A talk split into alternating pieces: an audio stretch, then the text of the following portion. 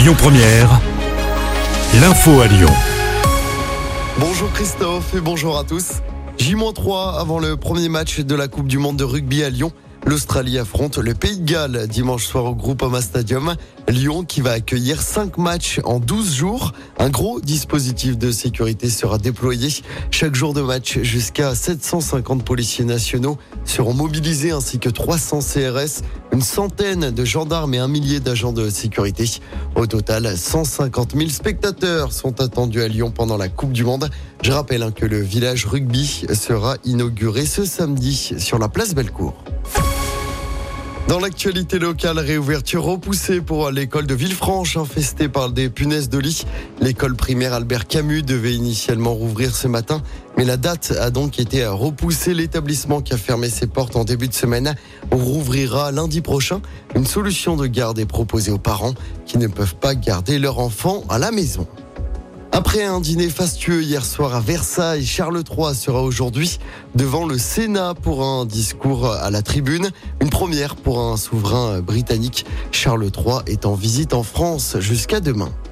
Et puis c'est une journée justice morte aujourd'hui à l'appel des greffiers.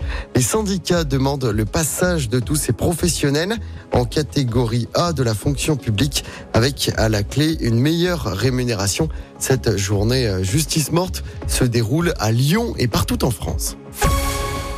En rugby, mais cette fois côté terrain, l'équipe de France avec les titulaires du premier match affronte la Namibie ce soir à Marseille pour le troisième match des phases de poule de Coupe du Monde.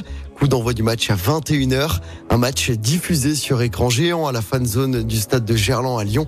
Hier, dans le même groupe, l'Italie a battu l'Uruguay, victoire 38 à 17. Et puis en football, Lens a fait un bon nul pour son entrée en lice en Ligue des Champions. Match nul un partout hier soir sur la pelouse du FC Séville. Dans l'autre match du groupe, Arsenal a étrié le PSV Eindhoven 4 à 0. Ce soir, place à la Ligue Europa avec notamment le déplacement de Marseille sur la pelouse de l'Ajax Amsterdam. Marseille en pleine crise interne. L'entraîneur Marcelino a officialisé son départ suite à une réunion houleuse lundi avec les supporters marseillais. Écoutez votre radio Lyon Première en direct sur l'application Lyon Première, lyonpremière.fr et bien sûr à Lyon sur 90.2 FM et en DAB+. Lyon Première